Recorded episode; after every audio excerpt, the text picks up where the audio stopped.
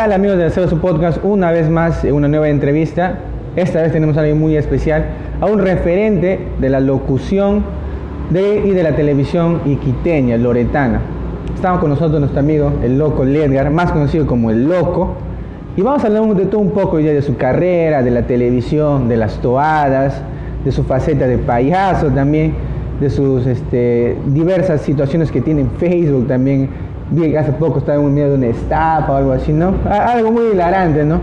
Pero antes de empezar, queremos agradecer como siempre a nuestro auspiciador, Cafeciño. Cafeciño es el mejor café de Iquitos y es un café que constantemente está apoyando a la cultura. Y vengan a su local, sí, la misma, la misma mejor atención de siempre. Eh, el local se encuentra ahora acá en la calle Fiscarral. ¿no? Ven acá el mejor café de Iquitos, Cafeciño. Muy bien, entonces comenzamos ahora con, con el loco Ledgar. Loquito, nosotros comenzamos con una pregunta de rigor acá. Quiero que nos digas quién es el loco Ledgar. A ver, eh, en principio un agradecimiento, buenos días, buenas tardes o buenas noches, según sea el horario en el que nos estén viendo. Eh, ¿Quién es el loco Ledgar? Es un, a ver, criollamente hablando, es un flaquito, así feito, peluconcito, usa lentes. No, no, no te estoy describiendo, soy yo. Eh, un, un, tipo divertido, alegre, que la gente conoce a través de la televisión de ya bastante tiempo. Eh, el, el Soguita Show, el payaso, y el imitador, en todo caso el de la radio, ¿no? Ese es el loco Ledgar, un tipo que intenta ser bueno, pues, ¿no? Intenta llevarse bien con los demás. Una persona que difícilmente eh, tiene contrariedades con los demás, siempre se está llevando bien con todos. Diría yo que ese es el loco Ledgar. Claro, y, y me olvidé de mencionar que aparte de ser locutor, eh, estar en la televisión, ¿no? Ser payasito, soguita, también es docente de, profesión. Sí, sí. Eh, hicimos la carrera pedagógica ya hace bastante tiempo. No la ejercemos, hemos estado en el ejercicio de la función, eh, digamos, tres años y luego ya nos retiramos con la intención en, eh, de algún día regresar. Creo que ese algún día ya está más cerca. Eh, en estos últimos tiempos hemos estado pensando en, en poner la documentación y regresar a las aulas. No está lejos, vamos a dar la sorpresa uno de estos días. Me faltó mencionarlo también. Músico. Sí. Músico nací, músico moriré y, y precisamente por la música hice la carrera pedagógica. Eh, la música es parte de mi vida. La música me ha abierto muchas puertas como la televisión. La música eh, ha dejado en mí una huella imborrable. Recuerdo hasta ahora mi, mis días en los escenarios. Eh, recuerdo que cada canción eh, tiene su, grado de, de, dificultad y por lo tanto te, te, recuerda muchas cosas, ¿no? Como en mi caso, la, la, las personas con las que trabajé, los lugares que he visitado, porque por la música he visitado bastante, he viajado bastante. Entonces estamos hablando de un, una persona multifacética. Acá en esta entrevista queremos conocer al loco, la persona, ¿no? Mucha gente conoce al personaje, ¿no? Al personaje que es administrador de Charapilandia, que está siempre posteando ahí fotos, que comienza el bullying, el hashtag y todo eso. Ay, el bullying.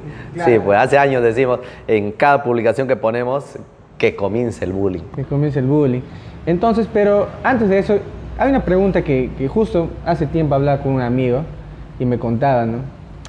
Antes de este, tener la entrevista, ¿no? Y en mi mente ya estaba entrevistarte. Entonces eh, me decía, ¿tú sabías que Loco Ledger fue uno de los precursores de, de, traer la toada acá a Iquitos? Yo no sabía, ¿no? Porque el, movimiento de la toada fue un movimiento grande, que duró bastantes años y que hasta el día de hoy la gente recuerda con mucho cariño.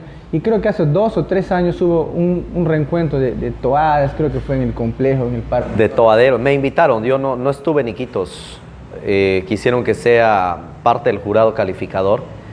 Eh, me ha enorgullecido la, la, invitación porque han hecho varias actividades y todo el mundo decía, oye, pero esto no está completo sin el loco Ledgar, pues, para darle el, el, el, punto final, pues, ¿no? O sea, para, para darle, ¿cómo se puede decir? Eh, la veracidad a la, a la organización. Y me invitaron, la última vez previo a esta pandemia, me invitaron, yo no pude ir, no estuve en Iquitos, estuve en Lima en ese entonces, pero me dijeron los mismos organizadores que tienen la intención de, Dios mediante cuando todo esto termine, de que hagan un, bonito reencuentro. Hace poco lo han hecho en el, eh, aquí nomás eh, Cultura, y acá en, en el Malecón, ¿Dónde era, dónde era del de la prefectura?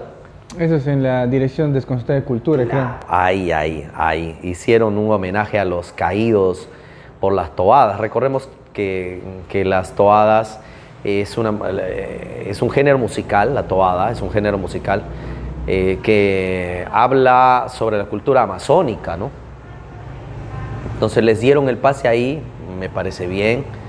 Eh, hicieron un homenaje a los caídos por la pandemia. Eh, no sé cómo les habrá ido más allá de eso, pero sí tengo conocimiento de que eh, cuando todo esto termine piensan hacer un reencuentro y me invitaron ya de por sí. vamos a ver en, qué queda todo esto y cómo se va a dar la situación. Excelente.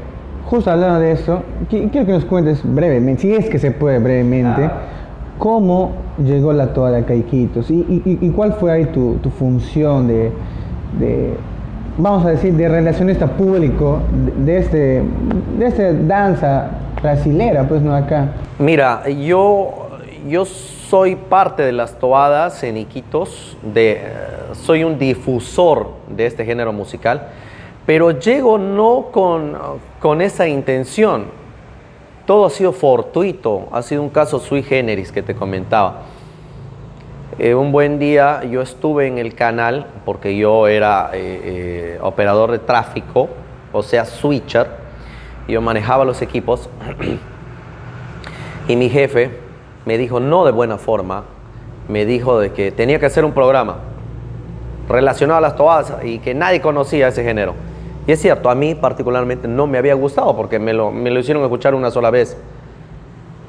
Eh, yo tuve que hacer al día, a los dos días, tuve que hacer ese programa con los invitados. Venía la agrupación Boyama. Esto va a quedar grabado ya para los anales de la historia de cómo se inició, ¿no? Alguna vez yo lo comenté en mi programa, pero qué bacán que quede documentado y con ustedes. Eh, llegó a Iquitos una agrupación que se llamaba Boyama. Digo se llamaba porque no sé si hasta ahora perdurarán. Ellos eh, hicieron una presentación yo los entrevisté. Me puse muy nervioso. Primero no. Yo dije, yo estoy familiarizado con eso, con lo otro. Pero cuando ya estaban en el set, me puse nervioso. A tal punto de que una gran parte de la entrevista eh, yo preguntaba y yo mismo me respondía con los nervios, ¿no? ¿Cómo te sientes estar acá? Ah, ah, qué chévere, eh, te sientes muy bien. Yo mismo respondía. Era parte también de mi, de, mi evolución dentro de la televisión. Yo estaba haciendo algo nuevo. Había eh, sido actor cómico en eh, Selvacilando, pero ya en la conducción no tenía mayor experiencia. Tuve que adaptarme rápidamente, creo que lo hice bien. Eh, hice el programa con ellos.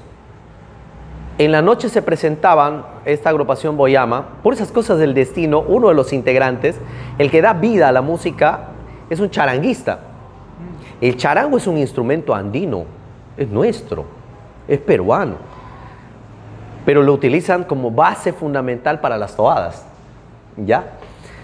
Les decía que las toadas habla mucho de la mitología de la Amazonía, de la selva, del Tunche, Ayaimama, Sirena, la brujería, todo lo que tenga que ver con la Amazonía. Y es, parte de lo, nuestro, solo que, solo que nosotros nos hemos quedado en el redoblante, en la quenita, y ellos evolucionaron a, la parte musical porque le han metido un teclado y al teclado le ponían el sonido de una, eh, este, de una antara ya, de una zampoña. Recuerda también que la base lo hace un, un charango. Y eso lo necesitaba hacer un peruano, porque los peruanos son los que más dominan el charango. Por esas cosas del destino, un amigo que vivía en la esquina de mi casa, en Michel, era el charanguista. Vino y, ¡oye, loco! ¿qué tal? Nos saludamos después de años. Él estaba viviendo en Tabatinga. La agrupación ni siquiera era del Brasil, el centro era de Tabatinga, acá nomás, la frontera. Fueron ellos en la noche, después que terminamos el programa, yo muy nervioso, viendo a las chicas que estaban de manera despampanante, que nunca había visto al estilo vedette. Fueron al complejo naval y ese día empezó para mí el boom de las toadas. Ahí empieza. No cabía una aguja, la gente pugnaba por entrar, a tal punto que como que a las 2 de la mañana, una señora así, en total estado etílico, se sacó su ropa, se quedó así nomás en calzoncito y en, y en, y en brasier y comenzó a bailar. Eh, la tuvieron que bajar. No, porque la doña ya estaba por calatearse. Fue una locura. Una locura. Regreso al día siguiente para hacer el programa desvelado porque habíamos estado ahí libando un poco. Y voy y no me imaginé que ese día domingo, porque el programa fue un sábado a las 11 de la mañana, el día domingo que regreso a las 10 de la mañana, el teléfono no paraba de sonar. Que por favor repitamos la toada, la toada. Y lo repetimos sin llegar a la exageración, lo repetimos unas 30 veces. Era terminada la canción, Bermelo, venía Carrapicho, luego venía Bermelo otra vez, en ese orden.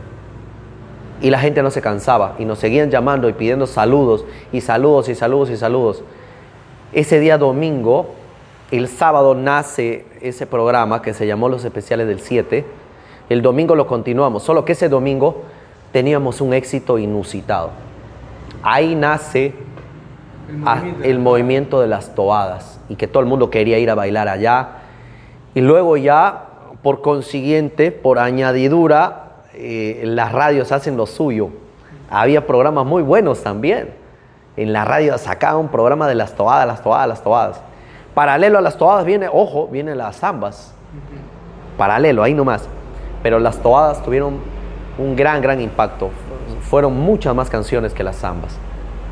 Y luego salieron los grupos también. Muchísimos grupos. En Iquitos existieron más de 50 grupos. Más de 50 grupos. Mucho más. Yo recuerdo que hasta cuando era niño, pues miraba la presentación de varios grupos ahí en los canales de televisión de acá. Ese tiempo estaba Amazónica Televisión, es, Slash Radio Tigre, no, hacían concursos de toadas. Yo recuerdo. Pero eso fue después ya. Después. Eso fue después. Eh, nosotros nos mantuvimos solos, acompañados de las radios. ¿sí? Yo recuerdo ese tiempo una radio que ya no hay, que es Radio Eco, era la que mayor fuerza le puso. La de mayor fuerza en radio. Yo recuerdo la canción, no, creo que de Radio Loreto me estoy confundiendo la, canción, pero tenían un jingle también, o sea, una, una, canción, por ejemplo, de Radio Loreto, de Radio Loreto, la favorita, no sé si te acuerdas de Ah, claro, claro, claro. Oye, Radio Loreto también es una radio con mucha, con mucha fuerza que también puso lo suyo. Claro.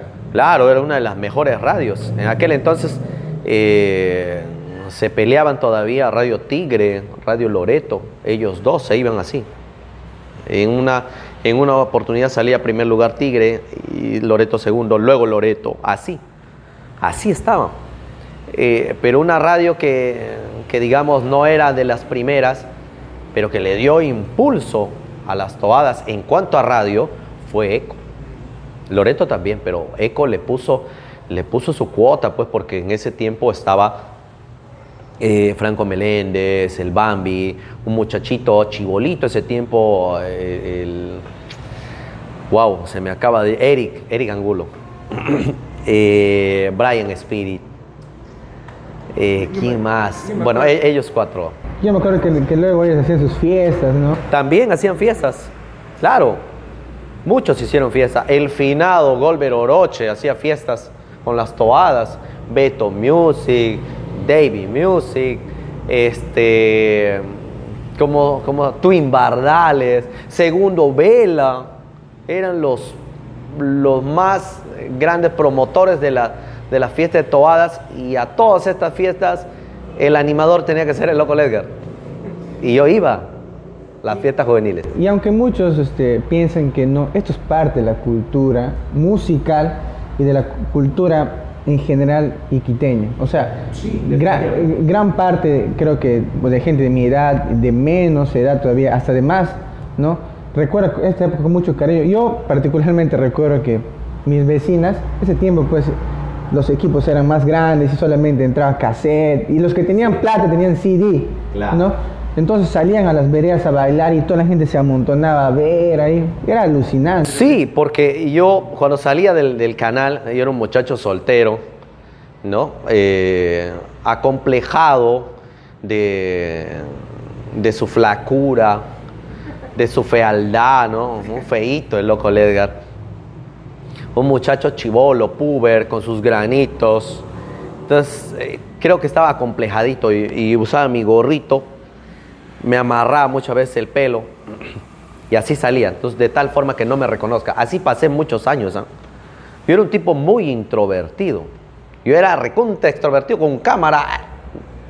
Por aquí, por allá, loco alegre, ¿cómo estás? Hola, amiguita. Enamorador, coqueto. Pero se apagaba esa cámara y yo volvía a mi realidad. Salía por la calle, claro. Salía por las calles, andábamos en, en motocarro con un amigo y veíamos lo que estás comentando. En las calles practicando la gente bailando. Este movimiento era de aquí para allá.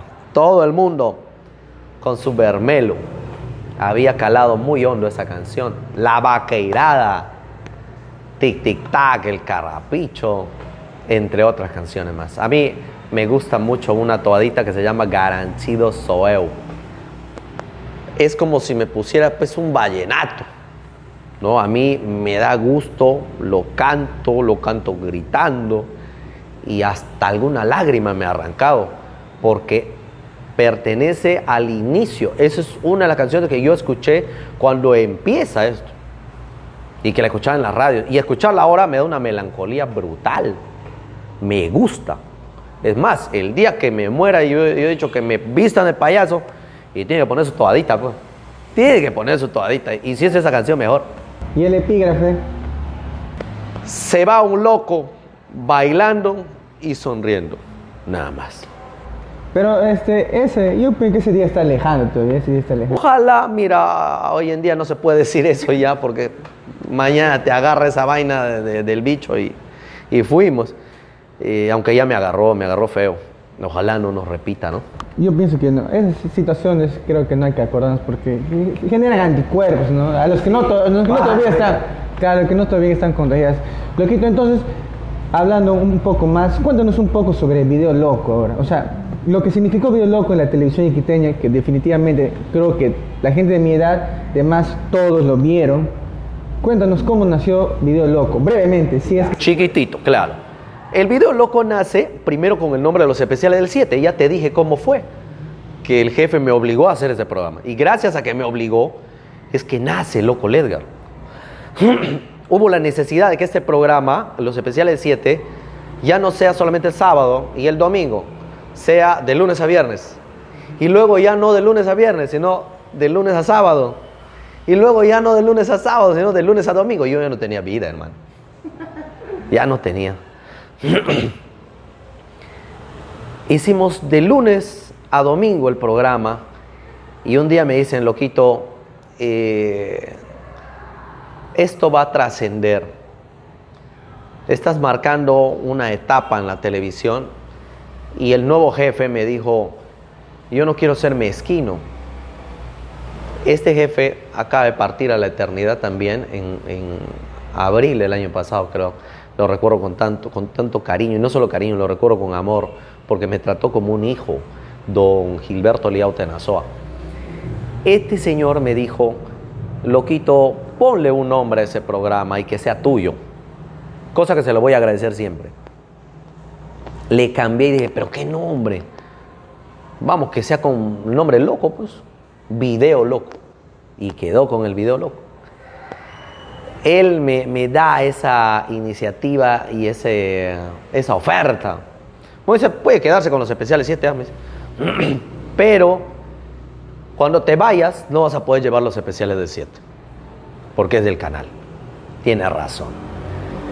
Sin ninguna mezquindad, me, me dijo para poner, yo puse el nombre y desde ahí hasta la actualidad. Ahora hace poco que hemos regresado con el video loco, pero esta vez en redes. En redes, claro, lo que me comentabas hace un rato, ¿no? Entonces así nace Video Loco. Yo, yo recuerdo una etapa que, no sé si fue en Canal 21, que tenías un programa, bueno, también era Video Loco, ¿no?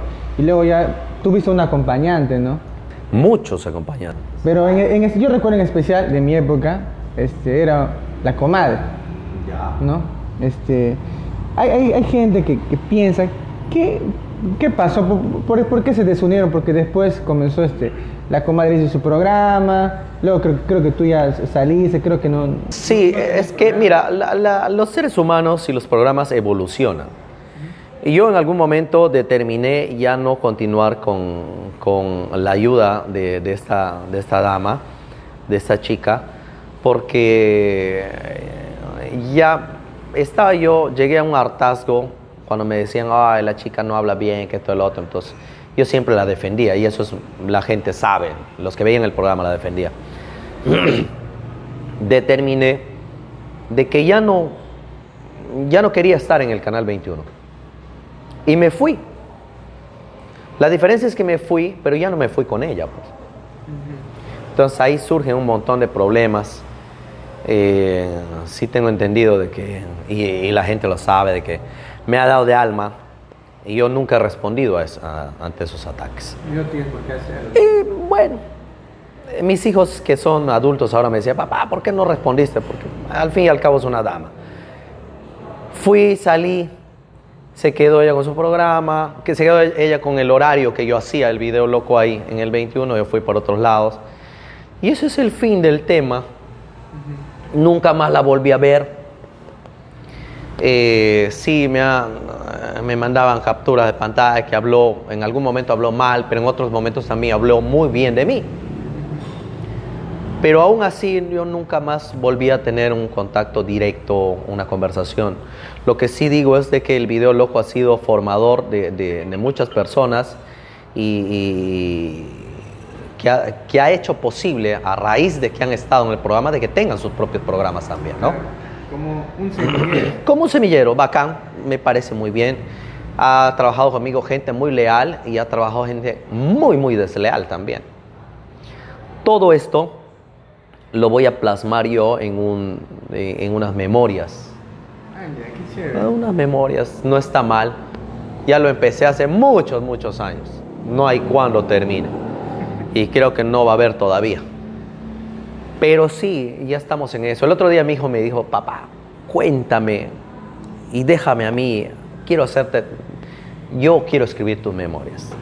Y le dije, pero yo lo estoy haciendo. No, pero yo quiero hacerlo. Entonces sería una biografía. Él ya quiere hacer una biografía. Yo quiero hacer mis memorias. Eh, le pareció interesante esto. Pero eso fue, en todo caso, ¿no? Este, te repito, cada persona evoluciona y tiene la oportunidad de hacer sus propios programas. Lo, lo, menciono porque ahora pues tiene, hay variedad de canales ahora, pero en esas épocas solamente había tres o dos, o sea, y consumir televisión local era definitivamente, yo recuerdo que en mi casa nos sentábamos, mirábamos ahí, la, más que todo por, los, por, la música que ponían, porque ponían música, ¿cierto? Sí, Entonces este, eran las canciones que estaban de moda. Y poníamos sketch también, pues. Claro, claro. Entonces ahora pasó esta época, el loco Ledgar continúa todavía este, con sus proyectos. Este, como eh, mencionaste hace un rato, también eres, tienes tu show infantil como sí. payasito. Yo quiero que nos cuentes brevemente, porque me parece una anécdota alucinante, en, en, la página de Charapilandia, en el grupo, mejor dicho, se pueden agregar para que sepan ahí, para que vean la, las locuras del, del, loco ahí. Este, pusiste una anécdota bien interesante, que te estafaron. Ah, sí, sí. Al, al, águila le robaron sus huevos, puso, puso una persona ahí. Y te, yo, yo, digo esto porque quiero que nos cuenten brevemente qué es lo que pasó, porque al final creo que salió que sí, este, te, dieron, te pagaron. Sí, me pagaron, pero no fue la, estafadora, no me pagó, pues. La, la, situación es de que yo, a, la mujer que me estafa, yo la conocía, no es mi amiga, pero sí la conocía, porque yo cuando salía del canal, eh, tenía mis clientes eh, en la calle Guayaga, ¿no? Ah, de todas las, la- las casas comerciales, ahí casi todos eran mis clientes. Entonces yo la veía, esta señora, muchos años la he visto por ahí. Me contrató un día para el show de una de sus sobrinas. Y yo fui confiado, porque a todo show yo voy cuando me dan el 50%, ¿no? Más si me están pidiendo esto, lo otro, lo otro, pido el 50%, como es lo normal. Eh, fui a chambear por detrás del sombrero de paja, lejitos, contratando movilidad, la, la- la bailarina, que es una dalina, este, el show de burbujas. Bueno, fui.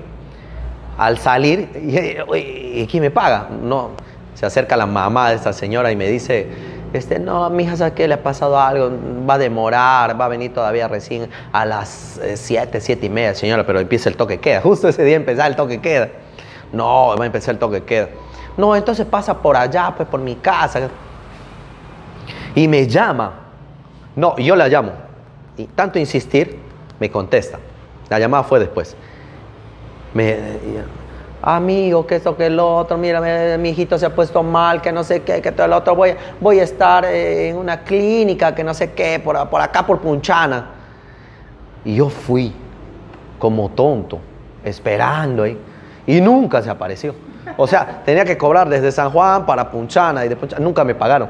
Y el- una persona que estuvo ahí de invitado dijo, loquito, este, se veía que te iban a estafar.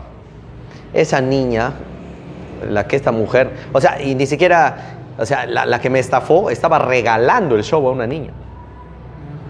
Y el pata que estaba ahí de invitado me dijo, le regaló a mi sobrina, era su sobrina, a mi sobrina le ha regalado su show. Ellos no tienen la culpa. Sí, ya sé, le digo. Ya, yo te voy a pagar, pues. Yo te voy a pagar, este, que termine ya todo este problema. Pero ya, la mujer es una estafadora, amigo. Así le hace a muchos. Y me pagó él, me pagó. Mire, entonces, este, ¿por qué, por, por qué quería dar a conocer este caso? Porque a todos le pasa eso, o sea, nadie está exento de decir, ¿no? Como todo que a veces, este, por más experiencia que tengamos, siempre nos sucede. Entonces, este, yo pienso que, y que yo- hay algo que siempre quería preguntar, ¿no? ¿Cuál crees tú que es el futuro de la televisión y de la locución en Iquitos? Como sabes, todo el mundo se está trasladando a, los medios virtuales. ¿Cuál es el futuro que tiene Loco Ledgar en la televisión? O en general de la televisión loretana. Yo creo que la, te- la televisión ya no tiene un futuro, tiene un presente, que son redes sociales. Eh, un- una vez me dijeron, loco, tú eres consciente de que la gente ya no te ve en la televisión convencional y tenía mucha razón. Eh, vete a las redes y vas a ver el éxito que vas a tener. Y yo fui a las redes y no me quejo de ello. Eh, hoy en día eh, ya no hace falta que tú vayas y pagues un medio de comunicación porque todos pueden tener un canal en su casa siempre y cuando se equipen. Y yo tengo montado un canal de televisión en mi casa donde puedo hacer, donde tengo un switcher completo. Eh, ese, ese es el, eh, con respecto a la televisión, Ah, con respecto a la locución, va a pasar lo mismo eh, que está pasando en Europa, por ejemplo, se apagaron las FMs. En Europa ya no hay estación, estaciones de radios con las antenas y todo eso, ¿no? Ya no hay, los desmontaron, los apagaron. Pero la señal sigue saliendo por redes, porque hicieron un focus group preguntando de que, qué radio escuchan y todo, la tradicional, y salió que, que nadie escuchaba pues radio, la, la, las radios estaban por las puras, todos son digitales. Yo creo que a esa etapa va a llegar también las radios eh, en Iquitos. Va a demorar un poquito más, pero de que van a tener que desmontar sus antenas y todo, lo van a tener que hacer para dar paso a todo lo que sea ya este, digital. Alucinante. Cuéntanos un poco de tu Face TV. Tu Face TV es un, eh, es un canal de televisión por redes que dentro de poco le vamos a dar eh, la mayor importancia que se merece. Yo no he tenido el tiempo necesario, pero ahora sí me estoy dedicando mucho más a, mis cosas. Creo que, en todo este tiempo de pandemia ha, ha habido el tiempo de, de ser mucho mejor este, eh, padre, mucho mejor marido, mucho mejor todo y nos ha dado el tiempo de reflexionar y pensar qué debemos y qué no debemos hacer. Eh, dentro de todo eso, eh, me voy a dedicar mucho más a Tu Face TV, con una programación más grande y como te digo, los equipos ya están, ya tenemos. Excelente. Yo pienso que esperamos eso y creo te hemos invitado porque sabemos que eres referente en cuanto a la comicidad, la locución. Las, las historias que nos has contado de, antes de la entrevista me parecen totalmente increíbles. No, no, no, no pensaba que eso sucedía acá en la- Y hemos conversado mucho más fuera que en la entrevista. Sí, es que son cosas que suceden por el tiempo, ¿no? Como, Yo feliz, yo feliz. como decía un amigo que entrevistamos hace poco, el tiempo es tirano. El, el- el tiempo es tirano. Entonces, para terminar la entrevista te voy a hacer un ping-pong. Y para este ping-pong, este, te vamos a enfocar solamente tu rostro. Tú vas a responder las preguntas. Pero son preguntas simplemente que no vas a responder con lo primero que se te viene a la mente. Pero no te acerques mucho al plano porque eh, hay gente que puede estar comiendo y no, hermano. Jálame un poco el plano. Vamos con la primera pregunta. A ver. ¿Radio o cámaras? Eh, redes. Eh, ¿Algún hobby? Mi pasión, la música. ¿Guitarra o bajo? Todos los instrumentos. ¿Sketch o tu show como payasito? El arte, mi vida. ¿Qué significa para ti, eh, y esta es una pregunta muy seria, eh, tu rol como padre de familia? Bendición de Dios. Y en la última pregunta de, de- de rigor acá. Si alguna vez tendrías que escribir un libro sobre ti, ¿cómo crees que se llamaría tu libro? Un loco cuerdo. Excelente, excelente, amigo Ledgar. Y muchísimas gracias por aceptar esta entrevista. Gracias Eh, so- somos un- una plataforma que recién está comenzando, ¿no? Somos gente soñadora y queremos entrevistar a gente que a, no- a nuestro parecer ha aportado mucho a la cultura y tu aporte a la cultura loretana en general va a ser retribuido. Es retribuido en redes porque tienes un montón de seguidores, hay gente que se ríe de tus ocurrencias y en estos tiempos de pandemia es lo que necesitamos. Algunas palabras de, de despedida para... No, simplemente gracias. Tendría yo que despedirme muchos, muchos minutos y nos vamos a, a explayar demasiado. Muchas gracias, éxitos. Ustedes son jóvenes, tienen la misión de llegar a más gente. La cultura debe dominar y predominar. Luchemos por eso, más cultura. Gracias. Este, no se olviden de seguirnos en las redes sociales. La entrevista va a encontrar en Spotify, completa en YouTube y algunos pedazos en, Facebook.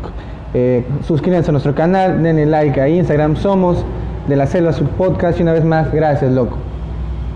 El puño, el puño. Listo.